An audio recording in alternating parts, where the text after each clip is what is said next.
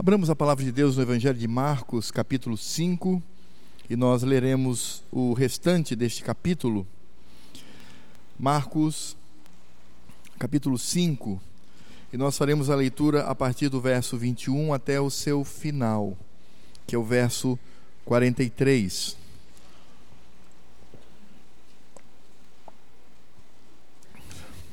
Marcos 5, de 21 até 43.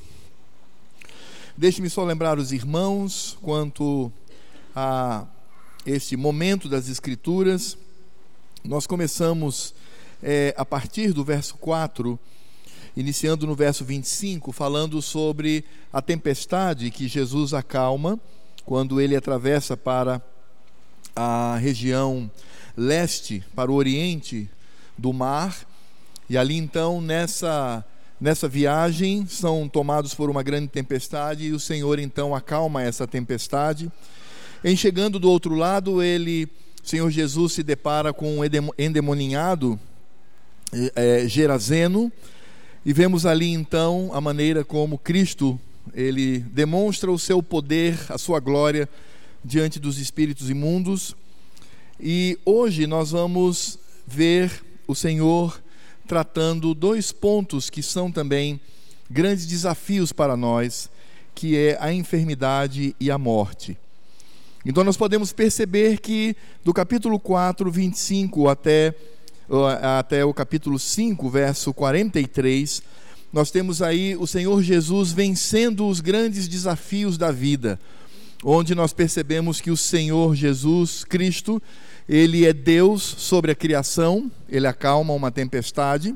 Ele é Deus sobre os espíritos imundos, ele então liberta dois homens ali naquele lugar. E agora perceberemos que ele é o Deus todo-poderoso sobre a enfermidade, sobre a impureza e sobre a morte. Então, Marcos, ele agrupa esses eventos para mostrar que Cristo de fato é Deus. Não devemos também nos esquecer que Marcos está escrevendo para a igreja em Roma.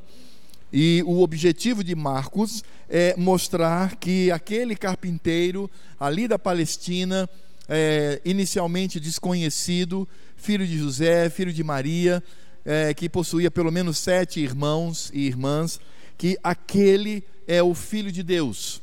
Para os romanos isso era estranho, porque para eles a divindade estava intimamente ligada ao poder político, ao poder do Estado, por assim dizer, o império. Então, somente o César era considerado um deus, porque ele exercia poder sobre todo o império. Como é que agora um grupo de pessoas passa a dizer que Deus é alguém que nasceu na Palestina, num lugar desconhecido, filho de um carpinteiro? Então, o objetivo de Marcos é mostrar exatamente a divindade de Cristo, mostrar que ele é Deus. Ele não é apenas um homem que veio cumprir uma missão, mas ele é Deus sobre todos.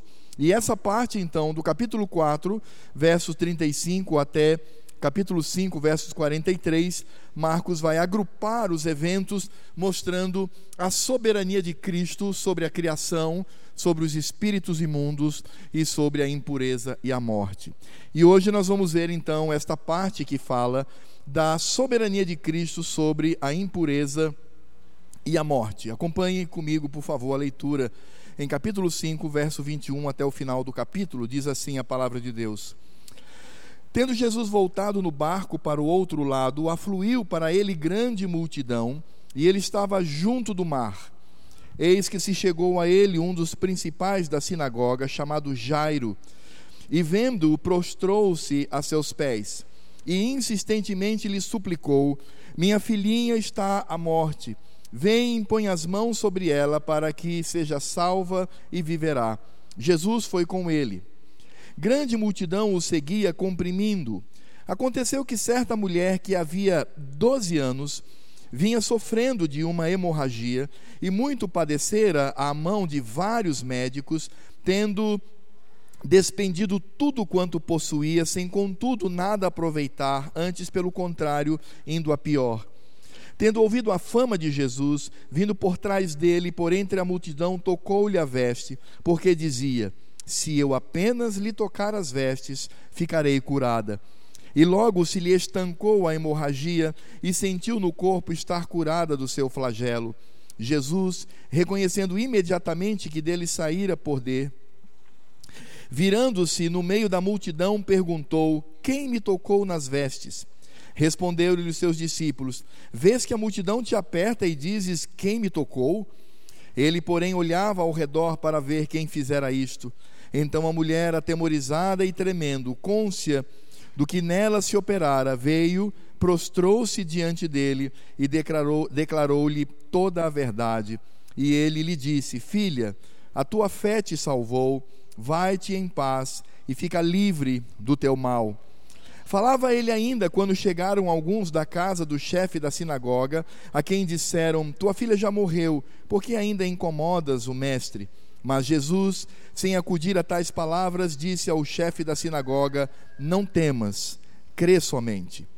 Contudo, não permitiu que alguém o acompanhasse senão Pedro e os irmãos Tiago e João. Chegando à casa do chefe da sinagoga, viu Jesus o alvoroço, os que choravam e os que pranteavam muito. Ao entrar, lhes disse: Por que estáis em alvoroço e chorais? A criança não está morta, mas dorme. E riam-se dele.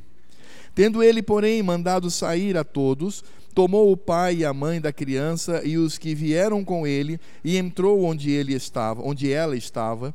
Tomando-a pela mão, disse: Talitá cumi, que quer dizer: Menina, eu te mando, levanta-te. Imediatamente a menina se levantou e pôs-se a andar, pois tinha doze anos.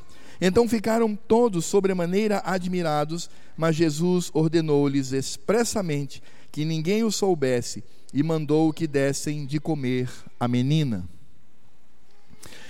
Irmãos, nós temos aqui diante de nós uma narrativa que nós poderíamos chamar de uma narrativa pujante uma narrativa que segue um ritmo acelerado. Uma narrativa que mostra, em poucas palavras, grandes eventos realizados por Cristo. E é claro que, nesse sentido, nós precisamos, ao introduzir esse sermão, trazer algumas especificidades do que está acontecendo aqui. E talvez o primeiro ponto que nos chama a atenção era o fato de que as duas personagens, tanto Jairo quanto a mulher, eles tinham muita coisa em comum. E eu não me refiro apenas ao fato de que a menina tinha 12 anos e de que a mulher sofria há 12 anos. Não apenas isso. Mas o fato de que eram duas pessoas que tinham, de alguma maneira, destaque na sociedade. A palavra do Senhor nos diz aqui em Marcos que Jairo, ele era um líder. Ele era um líder religioso, ele era responsável pela sinagoga. O que significa dizer que Jairo, ele não apenas era responsável pelo culto que se prestava no dia do Senhor no Velho Testamento aos sábados, aos sábados, mas ele também era responsável pelo ensino, então era como se ele fosse o diretor da escola. Então as crianças judias, elas iam à escola para aprender a lei do Senhor, aprender acerca de Deus, e ele era responsável pelo ensino. Mas como se não bastasse isto, se Jairo, além de Jairo ser o líder religioso e o líder na área de ensino, ele também era juiz. Então, quando eles, por exemplo, se reuniam no sinédrio, Jairo certamente era o presidente do tribunal, onde todas as pessoas eram julgadas. Então nós não temos aqui uma pessoa qualquer, tanto é que ele é chamado pelo seu próprio nome. Marcos, assim como outros evangelistas, chamam-no pelo seu próprio nome, que é Jairo. Então é um homem extremamente importante.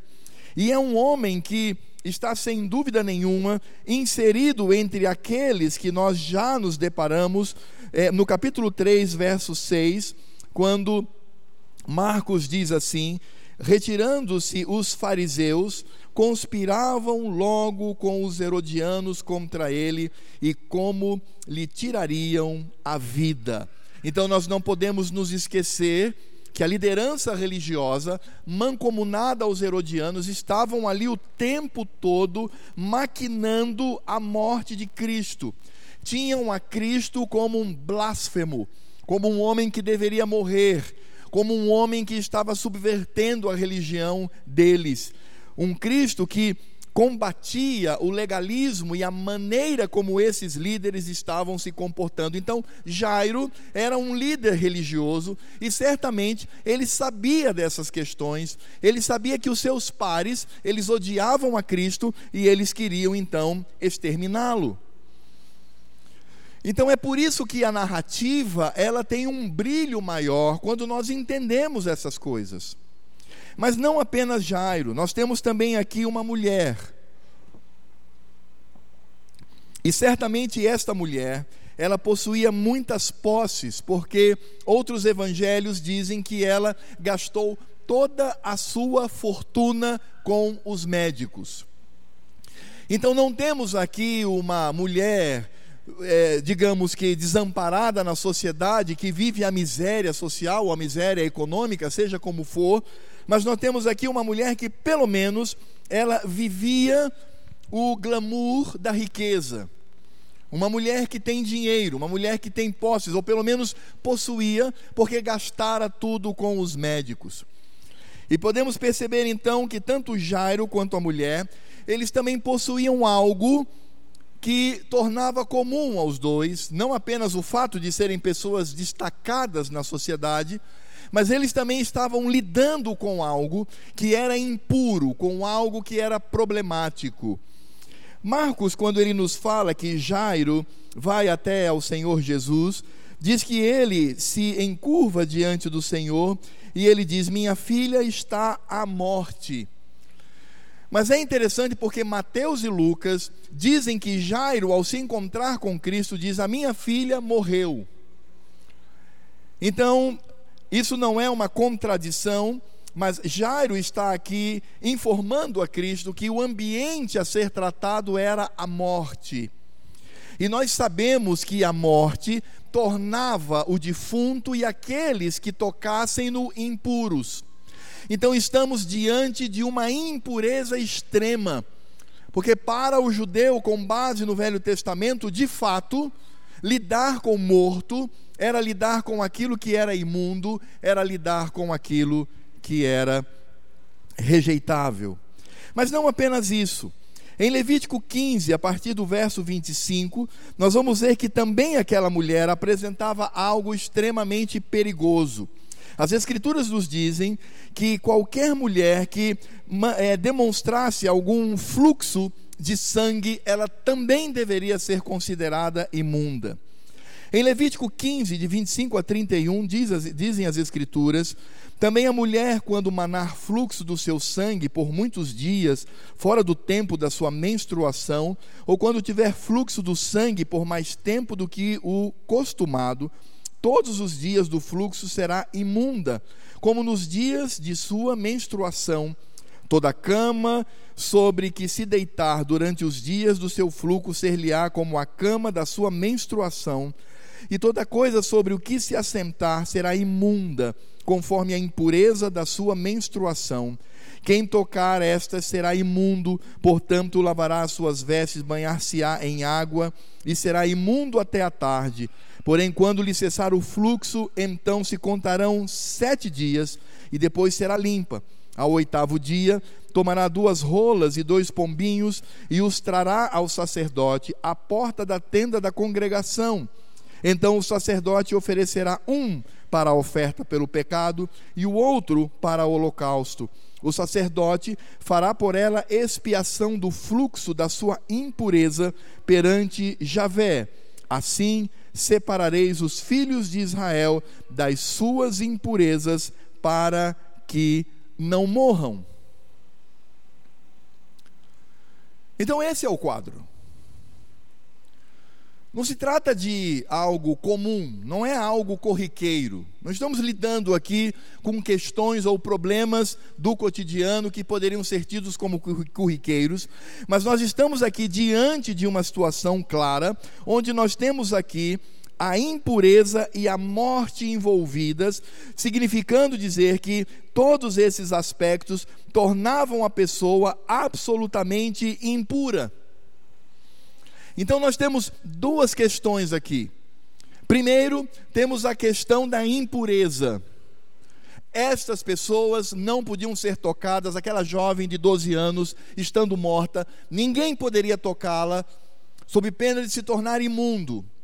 E aquela mulher que perambulava pelas ruas, no desespero da sua doença, também não podia ser tocada por ninguém, porque ao fazê-lo, essas pessoas se tornavam imundas. Então, o que temos aqui, irmãos, é um paralelo àquilo que nós já estudamos no Evangelho de Marcos, capítulo 1, do verso 40 ao verso 45, do leproso. Ou seja, nós temos agora o Senhor Jesus diante da impureza humana, representada no corpo, porque é o fluxo da mulher e a morte daquela menina e nós temos leis específicas dizendo que ninguém poderia ter contato com esse, esse tipo de pessoa sob pena de se tornar imundo. Mas também esses textos, eles estão de certa forma ligados àquilo que nós vimos em Marcos, capítulo 2, do verso 1 ao verso 12, que trata da cura do paralítico, aquele homem que desceu no lençol, na sua cama, até Cristo. É interessante perceber que Mateus, ao escrever ou descrever esses, essas, essas situações, ele vai colocar esta cura da mulher e a ressurreição da filha de Jairo conectados à cura do paralítico. Então Mateus ele conta a história do paralítico que desceu na sua cama, depois fala da sua própria vocação e depois então ele vai falar da cura dessa mulher e vai falar da ressurreição da filha de Jairo. Portanto, nós temos ali também um outro tipo de conexão, e quando nós estudamos sobre a cura do paralítico, nós percebemos que o importante ali não é a cura física, mas a salvação da alma.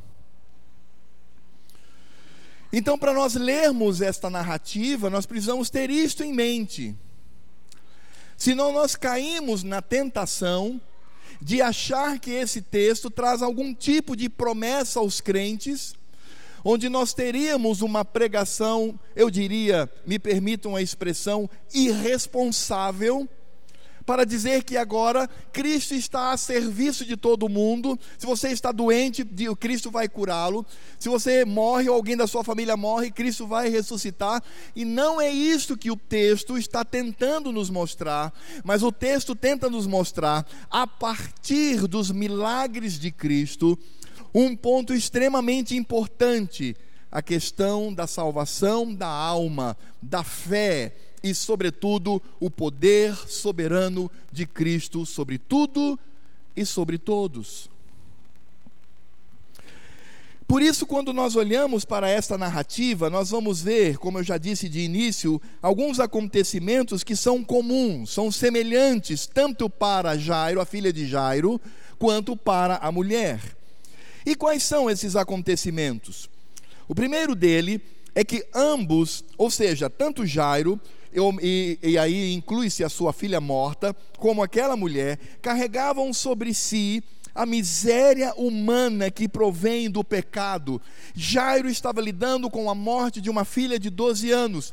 Essa mulher, há 12 anos, sofria de um fluxo sanguíneo que a tornava impura. Portanto, essas duas pessoas carregavam sobre si o que o pecado pode causar na vida, o que o pecado pode causar no nosso coração, na nossa mente, no nosso corpo, no nosso físico. Eles demonstravam, eles eram uma ilustração viva da miséria, da imundícia, daquilo que o pecado pode causar na vida de um ser humano. Interessante pensar assim.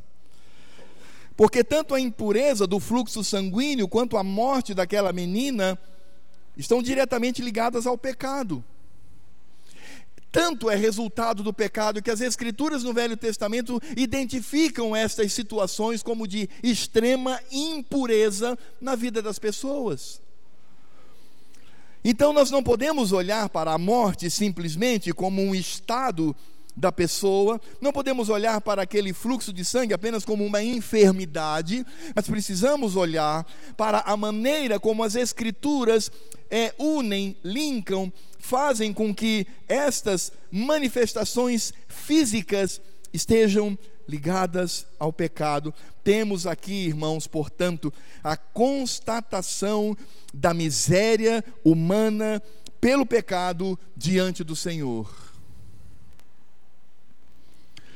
E aí vamos perceber que estas pessoas, tanto Jairo e mais especificamente a sua filha, quanto aquela mulher, eram pessoas miseráveis, eram pessoas destruídas, são pessoas que não têm nenhum rumo para a sua vida. Jairo, inclusive, ele enfrenta um grande problema porque ele tem uma filha de 12 anos. Isso significa dizer que aquela menina não havia se casado, ela não tinha filhos, ela não tinha nada, ela não tinha, portanto, cumprido o seu papel social na época. Para Jairo, isso era muito doloroso.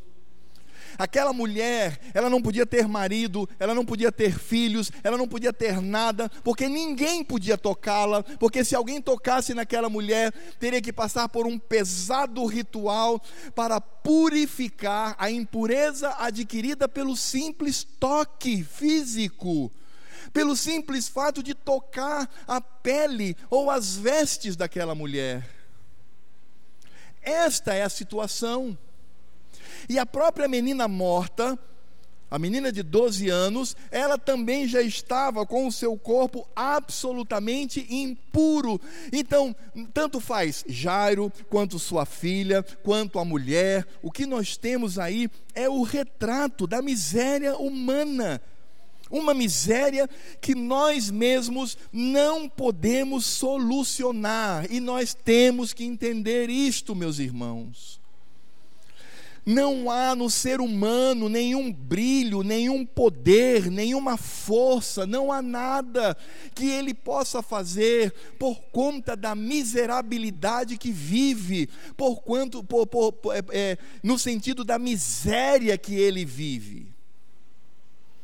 Títulos acadêmicos, carreira, beleza física, bajulação, nada disso vem como remédio, vem como cura, vem como transformação do fato de que nós, como seres humanos e enquanto seres humanos, vivemos a miséria do pecado.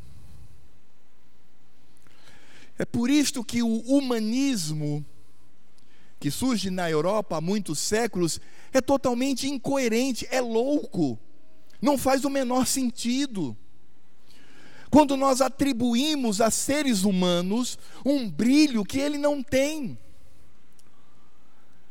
É por isso que a teologia reformada corretamente diz que uma pessoa sem Cristo, ela é depravada e ela está morta em seus delitos e pecados. É por isso que nós adoecemos. É por isso que nós desenvolvemos uma doença trágica no nosso organismo e não sabemos, e quando tomamos consciência, já morremos. É por isso que médicos, eles não são deuses para nos salvar, são apenas é, estudiosos que tentam dar a nós uma melhor qualidade de vida.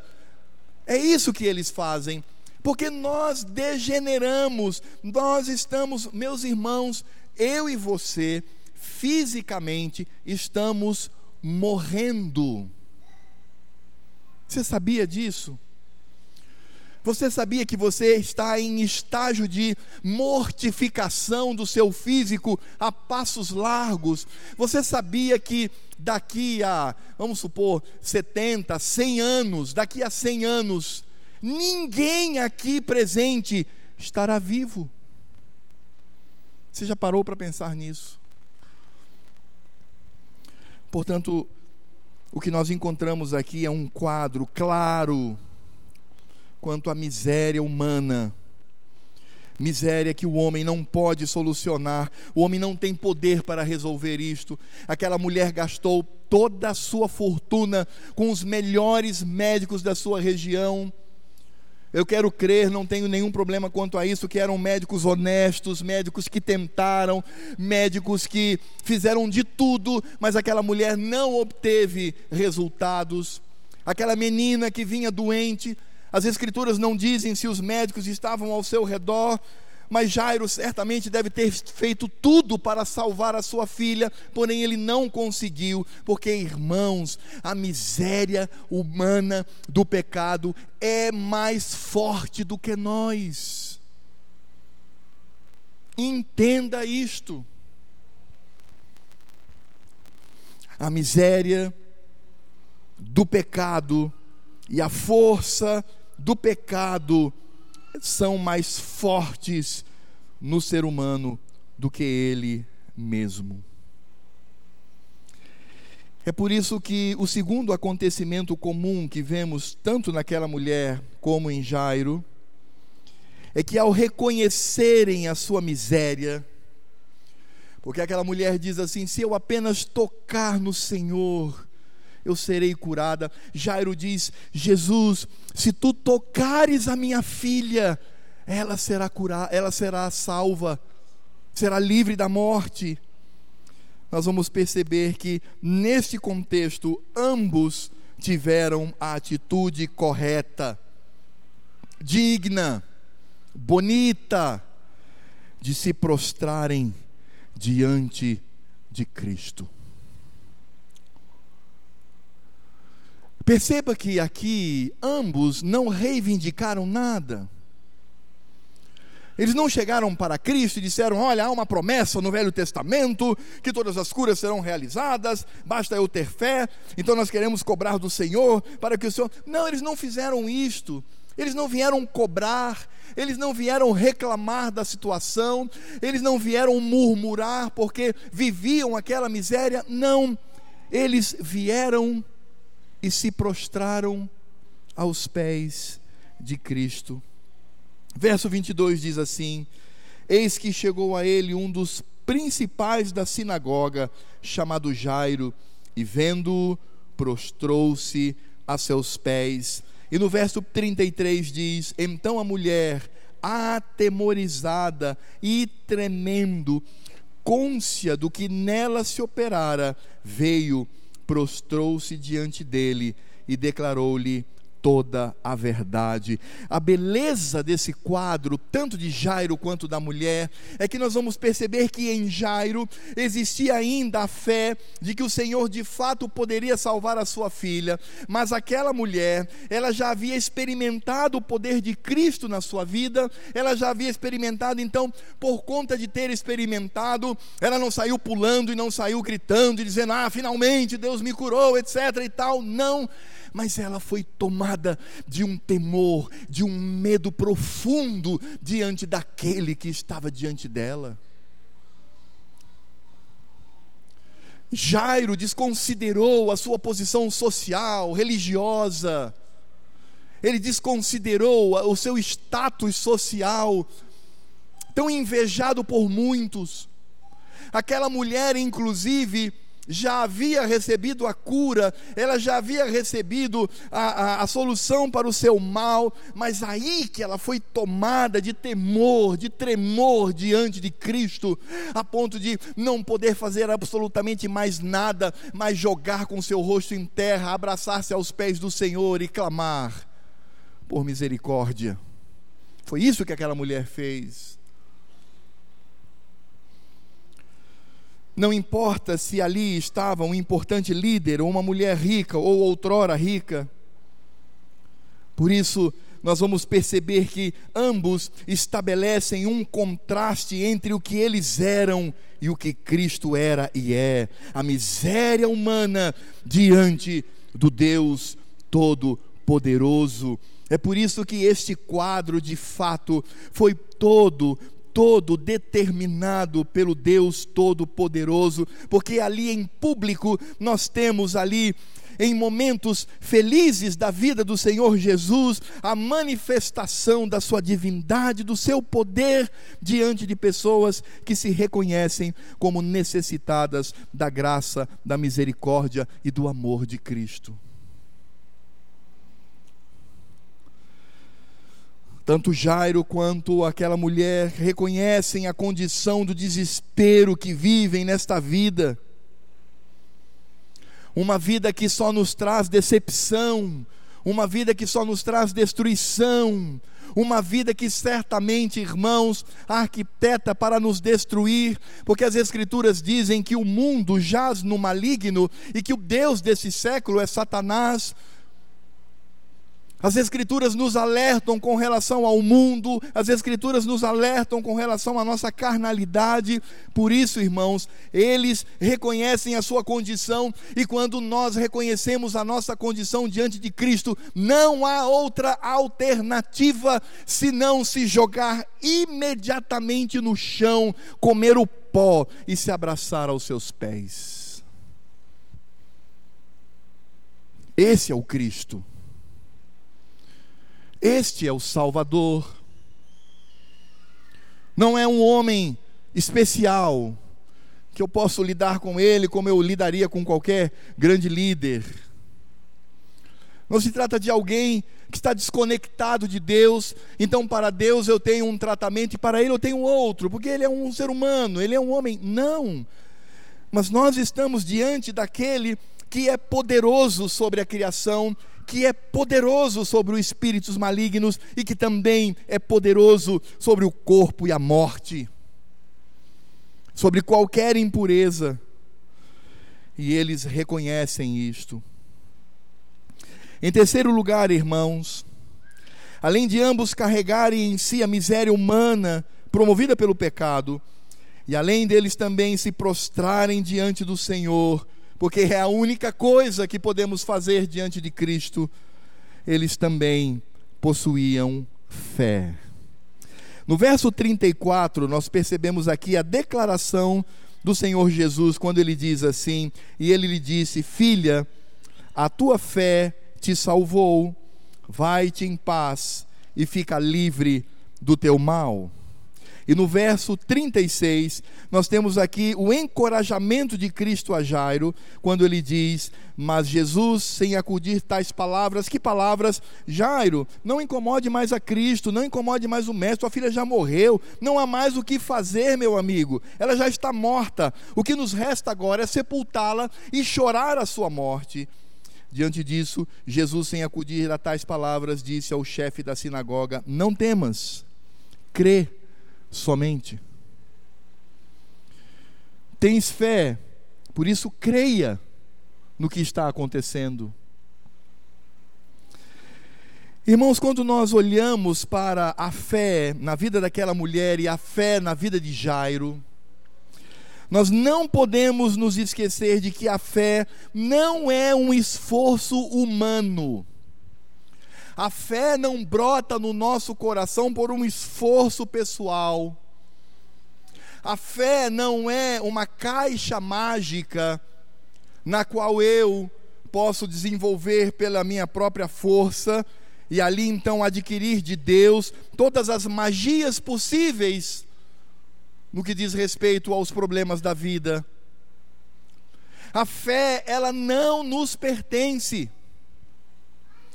Nenhum ser humano, ninguém, desenvolveu por si mesmo, de forma natural, algum tipo de fé que pudesse levá-lo a Cristo. A fé é colocada no coração do ser humano por Deus. Jairo e aquela mulher só tinham fé porque Deus assim concedera soberanamente na vida deles. Eles não eram homem e mulher de fé porque eles desenvolveram isto, descobriram os mistérios da religiosidade, descobriram os mistérios de Deus, e aí eles começam a desenvolver em si mesmo fé. Não, não é isto. Se eles possuíam fé e se Cristo reconhece que eles possuíam fé, isto significa dizer que Deus, por sua graça, concedera a eles a fé necessária para aquele momento. Se você acha que isso é problemático, ouça o que diz Romanos capítulo 12, verso 3 quando diz: Porque pela graça que me foi dada, digo a cada um dentre vós que não pense de si mesmo além do que convém, antes, pense com moderação, segundo a medida da fé que Deus repartiu a cada um. A fé que possuímos foi dada por Deus, repartida por Ele, Ele colocou em nós pelo seu Espírito Santo. Paulo em Efésios capítulo 2, verso 8, um texto tão conhecido diz: "Porque pela graça sois salvos mediante a fé, e isto não vem de vós, é dom de Deus." O que que não vem de vós, mas é dom de Deus? Está claro, a graça, a salvação e a própria fé. Ainda em Efésios capítulo 6, verso 23, Paulo, cheio do Espírito Santo, diz: Pai, seja com os irmãos e amor com fé, da parte de Deus, Pai, e do Senhor Jesus Cristo, esta fé que vem do Senhor por meio de Cristo. Paulo em Filipenses capítulo 1, verso 29 diz: Porque vos foi concedida a graça de padecerdes por Cristo, foi concedida foi dado por Deus a graça de padecer de por Cristo e não somente de crerdes nele. O que Paulo está dizendo é: todo o padecimento que temos em nome de Cristo vem do Senhor, não apenas a fé que temos nele. Portanto, meus irmãos, quando nós afirmamos que aquele homem e aquela mulher possuíam fé, o que nós estamos dizendo é que eles foram alvo da graça de Deus, que é a manifestação do Espírito Santo na vida deles, que eles em si não tinham absolutamente nada, porque sem esta fé eles estavam mortos nos seus delitos e pecados. Então, o que nós estamos vendo ali entendendo a teologia bíblica que está implícita nessa narrativa, é que Deus já começara a trabalhar no coração deles pelo Espírito Santo para que tivessem fé em Cristo Jesus, inclusive para curar e ressuscitar. Entenda isto. Portanto, nada vem daqueles homens, nada naquele homem naquela mulher são deles mesmos. Mas todo o processo que ocorre vem do Senhor, é obra da graça, é obra da misericórdia, é obra da escolha, é obra da soberania de Deus. Por isso o que nós temos aqui, quando reconhecemos, porque Cristo reconhece que eles possuem fé, o que nós reconhecemos aqui é a obra de Deus na vida do homem. É por isso, irmãos, que nós precisamos entender qual é o nosso lugar diante de Cristo. Cristo não se impressiona porque somos homens e mulheres de fé. Cristo reconhece que utilizamos um presente de Deus para a glória dele porque fé é crer no Senhor, fé é crer que Ele pode, fé é saber que Deus tem o melhor para a nossa vida. Jairo e aquela mulher já haviam sido alcançados pela graça, estão agora diante de Cristo para exercitar aquilo que recebera do Senhor. Por isto, nós vamos perceber que eles, reconhecendo toda a miséria humana, se prostrando diante do Senhor, e demonstrando a fé que possuíam em Cristo, nisto eles promovem a glória de Cristo diante das pessoas. Esse é o ponto. Esse texto não está dizendo que Cristo é como um, um, um servo de alta categoria, um servo gourmet, alguém elevado para estar respondendo aos nossos caprichos, às nossas meninices. Não, esse texto não diz isto e não há nenhum texto que diga isto. O que nós encontramos aqui é que na atitude daquele homem, na atitude daquela mulher, nós temos a manifestação da glória de Cristo. É por isso que ele, sendo um dos principais da sinagoga, prostra-se diante do Senhor. E é interessante porque ele faz uma declaração pública. Ele diz: minha filhinha está à morte, vem e impõe as mãos sobre ela, para que seja salva e viverá. Cristo, eu sei que tu tens poder para salvar a minha filha. E é interessante porque, nesse sentido, encontramos também a mulher, porque a cena é muito clara: está toda a multidão ali espremendo ao Senhor, e de repente ela vai e toca no Senhor, e ele sente que sai dele poder. E aí nós temos mais uma vez Marcos nos lembrando de que ali estava o verdadeiro Deus, mas ali também estava o verdadeiro homem, e Cristo na sua humanidade e, e, e, enquanto humano, na sua natureza humana, ele possui todas as limitações que eu e você possuímos. Ele diz: Alguém me tocou, e de mim saiu poder. Interessante que os, os discípulos, mais especificamente Pedro, estavam impacientes ali, porque eles estavam sendo comprimidos pelas pessoas, eles não podiam se mexer. E aí Jesus para, todo mundo para e diz assim: Alguém me tocou, saiu o poder de mim. Quem me tocou? E Pedro fala assim: Ah, Senhor, paciência. Então, aqui no meio dessa multidão, todo mundo se espremendo, e o só pergunta: Quem o tocou? Porque saiu o poder. Diz: Não, isso aconteceu. E aquela mulher, já influenciada pelo Senhor, já influenciada pela obra de Deus no seu coração, ela se apresenta, ela confessa, ela adora Cristo e conta detalhadamente tudo o que acontecera, inclusive dizendo: Meu Senhor, e sim, fui eu que toquei, porque eu tinha fé de que o Senhor é poderoso para me curar.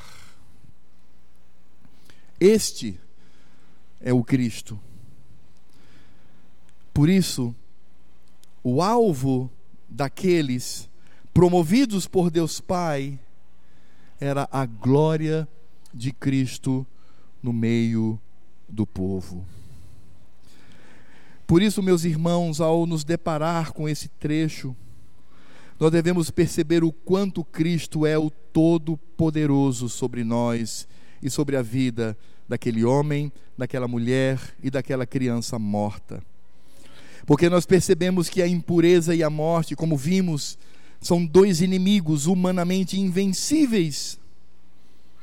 Ambos vivenciavam uma situação de imundícia que apontava para o pecado, a mulher pelo seu fluxo de sangue, a menina por sua morte, mas Cristo, da mesma maneira como acontece com os leprosos, e simplesmente demonstrando que é Deus, ele não se contamina. Quando aquela mulher toca em Cristo, não é ele que se contamina, mas ela é purificada. Quando Cristo chega naquele quarto com aquela menina morta, ele toca as mãos da menina, ordena que ela se levante, ele não fica contaminada, mas ela retoma a sua vida. Por isso, irmãos, mais uma vez, Cristo não quebra a lei do Velho Testamento, porque quem estava ali era o Deus Todo-Poderoso, aquele que vence o pecado, aquele que vence a morte, aquele que vence as misérias humanas. É por isso que essa narrativa, irmãos, não tem outro objetivo senão mostrar quão pequeno nós somos e quão grande é Cristo. Os irmãos não se esqueçam de que o Senhor Jesus, ao afirmar que aquela mulher não, que aquela criança não estava morta, mas ela dormia, qual é a reação daqueles que não têm fé, daqueles que não têm o seu coração trabalhado por Deus, daqueles que não experimentam a revelação do Senhor? As Escrituras falam claramente. O Senhor Jesus, quando diz: Não temas, crê somente. E aí então diz as Escrituras no verso 37: Contudo, não permitiu que alguém o acompanhasse, senão Pedro e os irmãos Tiago e João. Chegando à casa do chefe da sinagoga, viu Jesus o alvoroço, os que choravam e os que pranteavam muito.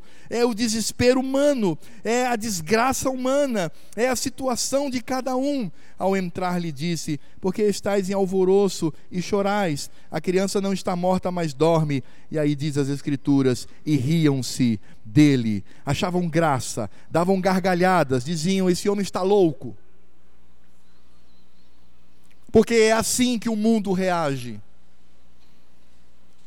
Quem estava ali era o Deus Todo-Poderoso, mas aquelas pessoas que não tinham fé no seu coração, que não haviam recebido a graça de Deus de ter fé, elas não conseguiam ver o poder de Deus ali presente. Então riram.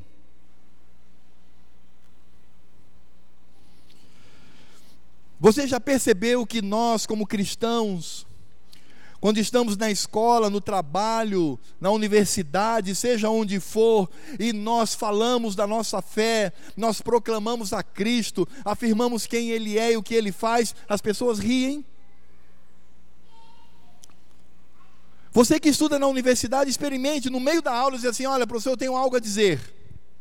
Eu quero falar sobre a divindade de Cristo e o poder que Ele tem para nos salvar. Veja a reação daqueles que estão ao seu redor. Faça isso no seu trabalho, faça isso na sua escola, faça isso onde você estiver. Todos vão rir, porque simplesmente não conseguem reconhecer quem de fato é Cristo.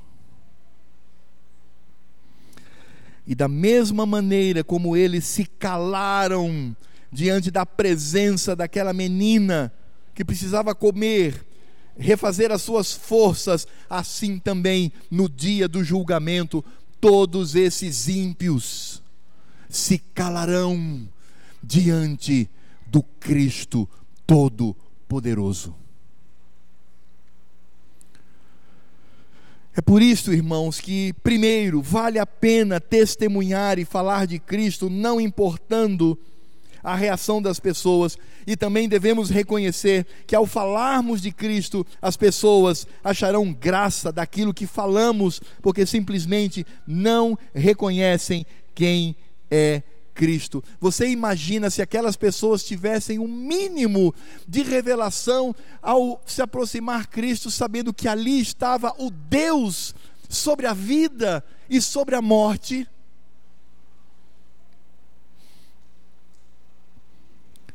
Irmãos, isto tem um nome. Chama-se incredulidade. E a incredulidade vem quando nós não conseguimos entender o que as Escrituras dizem, que todas as coisas cooperam para o bem daqueles que amam a Deus, daqueles que são chamados segundo o seu propósito. É por isso que tem muita gente que se diz crente, que diante da desgraça eles abandonam ao Senhor. É por isso que há tantos que se dizem crentes, mas quando não conseguem as suas reivindicações, abandonam ao Senhor. É por isso que tem gente que se diz crente, que quando percebe que a igreja não está do jeito que ele gostaria que fosse, que a igreja deveria ser talvez assim um pouco mais embalada, ou um pouco mais calma, ou um pouco mais fervorosa, ou um pouco mais fria, e que a pregação deveria ter esse tema, ou outro tema, ou as pessoas elas simplesmente é, agem, e simplesmente a pessoa abandona Cristo. Porque essas pessoas elas não são movidas por fé, elas são movidas pelas circunstâncias. E quando as pessoas são movidas pelas circunstâncias, elas afundam. Elas afundam. É por isso que o contraste entre Jairo e aquelas pessoas é altíssimo. Porque Jesus olha para Jairo em seus olhos e diz: Não, não, não, não ouça essas palavras crê somente. Crê. E quando nós entendemos que tudo é feito para Cristo, este culto que nós estamos fazendo não é para você, meu irmão, e nem para mim. Este culto que nós estamos celebrando não é para você ficar alegrinho, não. Este culto que nós estamos celebrando aqui é a Cristo realizado por pessoas que são alcançadas pela Sua graça e misericórdia. É a manifestação do nosso amor para com Cristo e na simplicidade dos nossos atos nós enaltecemos a Cristo. Enquanto não entendermos isto, por vezes somos tomados pela incredulidade. Por isso, essa narrativa, irmãos, de Marcos, o objetivo dela é o objetivo de todo o Evangelho mostrar o quão pequenos somos, o quão incapazes e fracos somos e o quão grande é Cristo, o Senhor. Você está tendo isso no seu coração?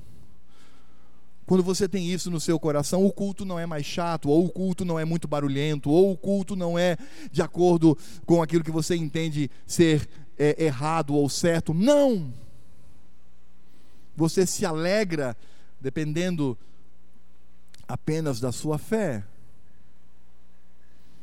Você sabia que tem irmãos que, quando se reúnem para cultuar a Cristo, eles se reúnem em cavernas úmidas e escuras e cantam bem baixinho. A ti, Senhor, adoramos ao Senhor. Edificam, cantam assim, baixinho. Aí você vai dizer assim: ai, que coisa chata. Eu quero é. Irmãos, a incredulidade no coração nos leva a isto. Porque eu concordo com você, se você está num ambiente onde é pregado a mentira, onde é pregado a blasfêmia, onde é pregado heresia, aí não tem conversa, meu irmão. Aí eu não dá mais, é na hora que eu saio. Mas quando nós queremos reconhecer quem é Cristo, que está presente aqui nesta noite, saiba por fé que Cristo está presente aqui agora, olhando para o seu coração, olhando para o meu coração e recebendo a adoração devida. porque Marcos nos mostra na vida daquele irmão querido Jairo e na vida daquela irmã querida que não sabemos o nome, mas vamos saber na eternidade que nós somos pequeninos e somos alvo da graça e da misericórdia do Senhor, e por isto cremos, temos fé para reconhecer a presença daquele que merece toda honra e toda glória. Se aquelas pessoas no velório daquela menina soubessem quem estava ali, todos cairiam com o rosto em terra, adorando: Seja bendito, ó Cordeiro, a tua presença entre nós nos traz esperança. Mas o que foi que eles fizeram? Eles riram de Cristo. Por isso, irmãos, quando nós percebemos tantas similaridades entre aquela irmã e aquele irmão Jairo, e quando percebemos esse Cristo Todo-Poderoso e reconhecemos quem Ele é pela fé por, em nós colocada por Deus, e o adoramos, e nos encurvamos diante dele, precisamos entender que isto é um ato de fé. Vá em paz, minha filha, a tua fé te salvou. Fica em paz, fica livre do teu mal. Jairo, não ouça as vozes dos incrédulos, crê somente. Eu estou aqui contigo. Ah, irmãos, quantas vezes precisamos, por fé, entender essa verdade. Cristo está conosco, devemos apenas crer que Ele fará o melhor para nós. Mesmo que você morra estrangulado por causa do nome dEle, ou você tenha um câncer curado, Cristo vai agir para a sua glória e para o nosso deleite espiritual. Quais são as aplicações que poderíamos trazer diante desta narrativa? Bem, irmãos, aquilo que nós já falamos e eu repito mais uma vez. Entenda a sua fraqueza e a sua debilidade em determinadas situações e lembre-se que nada podemos fazer por causa da nossa fraqueza. Em outras palavras, precisamos colocar no nosso coração o seguinte lema: eu preciso me colocar no meu lugar. É simples. Eu devo me colocar em meu lugar. E isto, irmãos, se aplica inclusive ao pecado da nossa vida, aquele que cometemos antes da conversão e aqueles que ainda cometemos na presença de Cristo. Por isso, irmãos, quando nós reconhecemos que somos tão pequenos, tão frágeis, somos apenas alvo da misericórdia e da graça do Senhor, neste abraço amigo, nesta manifestação paternal do Senhor para conosco, nós vamos descobrir que tudo o que nós temos hoje provém do Senhor. É por isso que Tiago, no capítulo 1, do verso 16 ao verso 18, ele diz: Não vos enganeis, meus amados irmãos, toda, não são algumas, não são selecionáveis, toda, toda boa dádiva e todo dom perfeito são lá do alto, descendo do Pai das luzes, em quem não pode existir variação ou sombra de mudança, pois segundo o seu querer ele nos gerou pela palavra da verdade, para que fôssemos como que primícias das suas criaturas. Vivíamos a miséria da imundícia do pecado, muito maior do que o fluxo de sangue daquela mulher.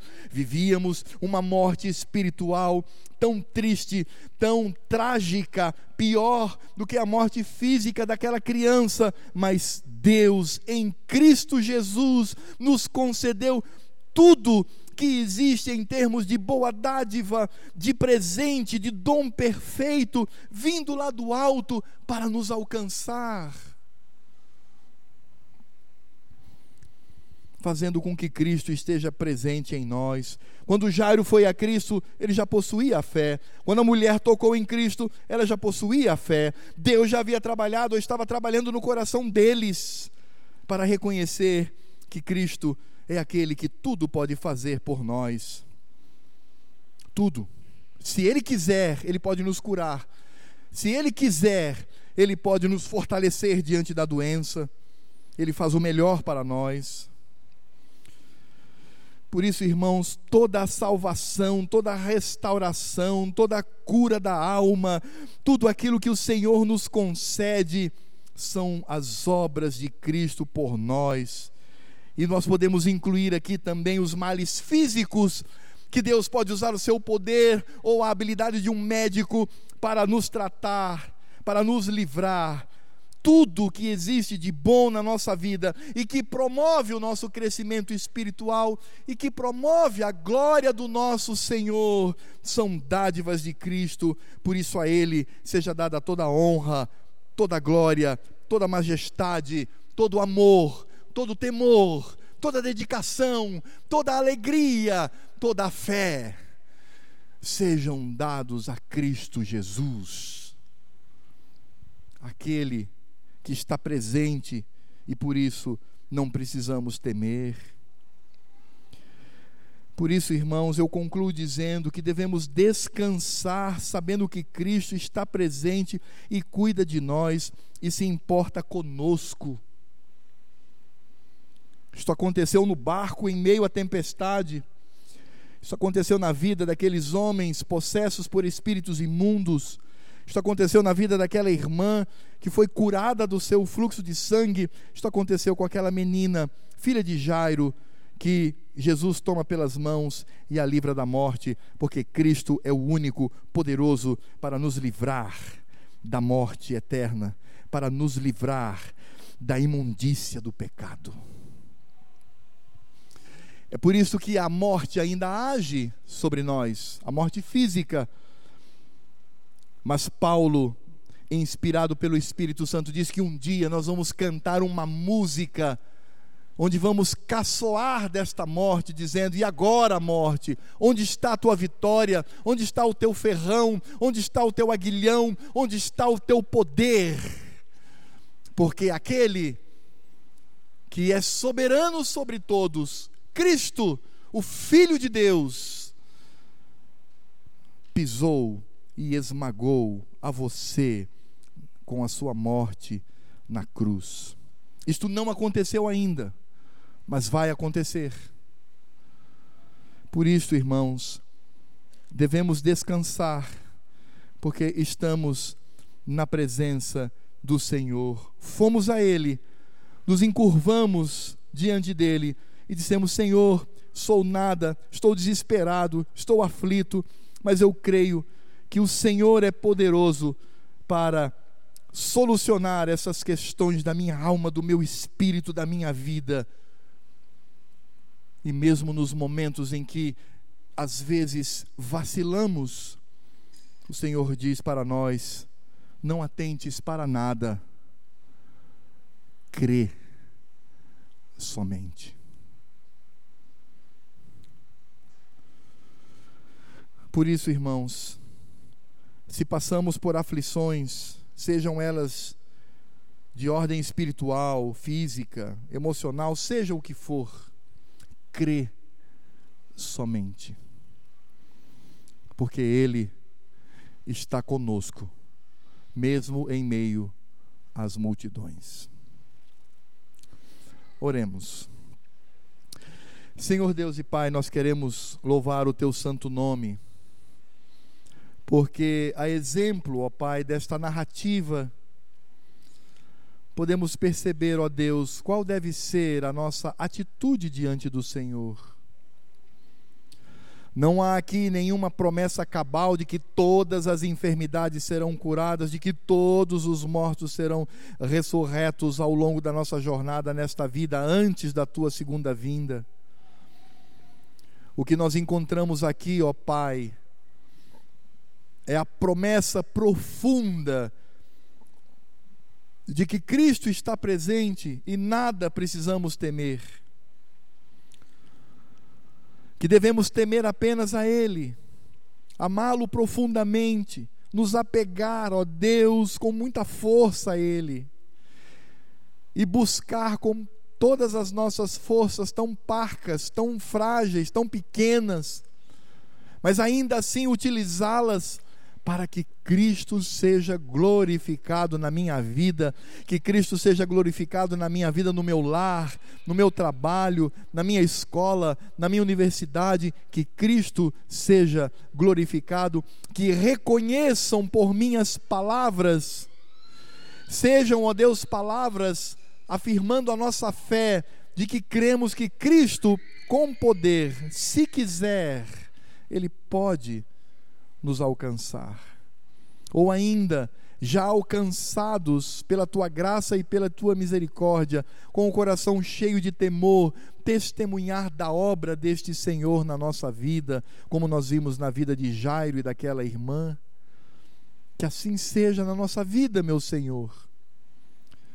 Que não sejamos arrogantes diante de ti, que não sejamos, ó Deus, meninos diante de ti, achando que o teu reino, ó Deus, foi feito para o nosso bel prazer, seja em termos de igreja, culto, seja nas realizações da vida, mas que nos submetamos a Ti, meu Pai, seguros de que o melhor está sobre nós, de que do céu, do Pai das luzes, tudo que vem a nós é boa dádiva, é dom perfeito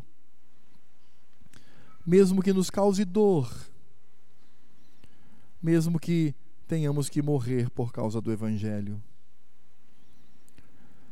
Que não sejamos como aquela pequena multidão que caçoou, que riu de Cristo, mas que sejamos como Jairo e como aquela mulher que com fé agiram corretamente diante do Senhor. Por isso, tem misericórdia de nós, meu Pai, e ajuda-nos na nossa fé tão pequenina. Como de fato, ó Deus, um homem orou diretamente a Cristo e disse: Senhor, fortalece a nossa fé. Fortalece-nos, ó Deus, na nossa pequenina fé, para que o teu nome seja glorificado.